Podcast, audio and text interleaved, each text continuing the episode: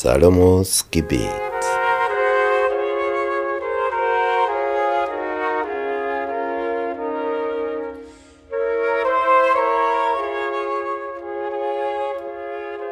Salomo hatte den Herrn lieb, heißt es im ersten Königsbuch, Kapitel 3, Vers 3.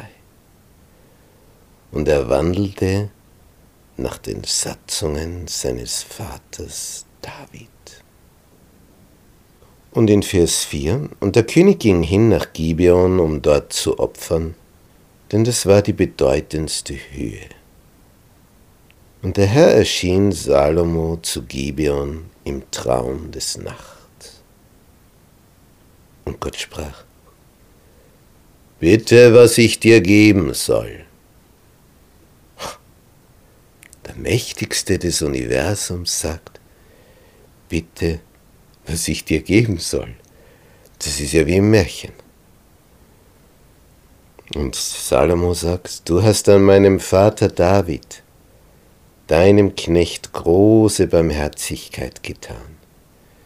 Wie er denn vor dir gewandelt ist in Wahrheit und Gerechtigkeit und mit aufrichtigem Herzen vor dir. Und hast ihm auch die große Barmherzigkeit erwiesen und ihm einen Sohn gegeben der auf seinem Thron sitzen sollte, wie es denn jetzt der Fall ist. Nun, Herr mein Gott, du hast deinen Knecht zum König gemacht an meines Vaters David statt. Ich aber bin noch jung, weiß weder aus noch ein.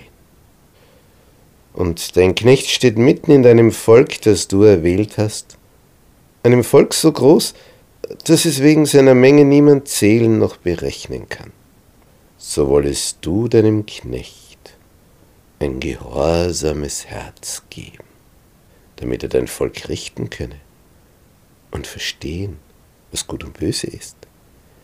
Denn wer vermag dies, dein mächtiges Volk zu richten? So, was wünscht sich Salomo? Ein gehorsames Herz.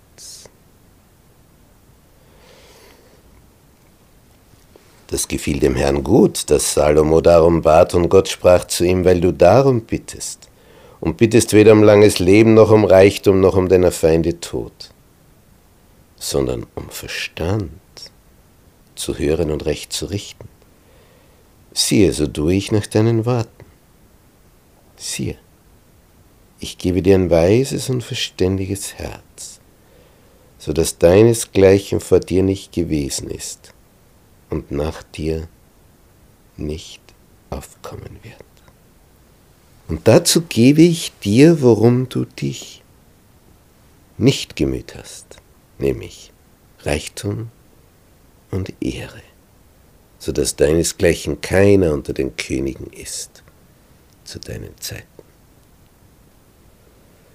Und wenn du in meinen Wegen wandeln wirst, dass du hältst meine Satzungen und Gebote, wie dein Vater David gewandelt ist, so werde ich dir ein langes Leben geben. Und als Salomo erwachte, siehe, da war es ein Traum. Und er kam nach Jerusalem und trat vor die Lade des Bundes des Herrn und opferte Brandopfer und Dankopfer und machte ein großes Festmahl für alle seine Großen.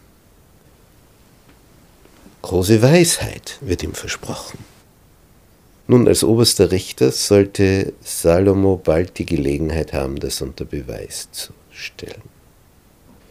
Zwei Frauen kommen. Jede hat ein Baby geboren, die wohnen in einem Bett. Und dann geschieht so, dass eine des Nachts ein Baby von ihr im Schlaf erdrückt. Und sie nimmt dann einfach das andere Baby und nimmt das Lebendige zu sich und das Tote schiebt sie der anderen hin. Als die andere Frau wach wird, liegt ein totes Baby in ihren Armen. Sie ist geschockt. Aber als sie näher hinschaut, merkt sie, das ist ja gar nicht meins. Meins hat so ausgesehen wie das, was sie jetzt dort drüben in ihren Armen hält. Aber die gibt es nicht mehr her. So, nun sind beide Frauen vor dem König. Wie sollst du jetzt wissen, wer lügt und wer lügt nicht? So, und in dieser Rolle ist er jetzt. Da antwortete der König, teilt das lebendige Kind in zwei Teile und gibt dieser die Hälfte und jener die Hälfte. Das sagte die Frau, deren Sohn lebte. O mein König, ach mein Herr, gebt ihr das Kind lebendig, tötet es nicht. Was sagt die andere? Es sei weder mein noch dein, lasst es teilen. Da antwortete der König und sprach, gebt diese das Kind lebendig und tötet's nicht. Sie ist seine Mutter. Und ganz Israel hörte von dem Urteil, das der König gefällt hatte. Und sie fürchteten den König denn sie sahen, dass die Weisheit Gottes in ihm war, Gericht zu halten. Nun Salomo traf nun alle Vorbereitungen zum Tempelbau. Er sandte Boten zu Hiram, den König von Tyrus, zu dem schon David gute Beziehungen gepflegt hatte. Hiram liebte David sein Leben lang und er bittet um weiteres Material zum Tempelbau. Dass Zedern gefällt werden im Libanon und so weiter. Als Hiram aber die Worte Salomos hörte, freute er sich sehr und sprach, Gelobt sei der Herr heute, der David einen weisen Sohn gegeben hat über dies große Volk. Ich habe die Botschaft gehört, die du mir gesandt hast, ich will alle deine Wünsche nach Zedern und Zypressenholz erfüllen. Meine Leute sollen die Stämme vom Libanon hinabbringen ans Meer, und ich will sie in Flöße zusammenlegen lassen auf dem Meer bis an den Ort, den du mir sagen lassen wirst. Und ich will die Stämme dort zerlegen und du sollst sie holen lassen. Aber du sollst auch meine Wünsche erfüllen und Speise geben für meinen Hof.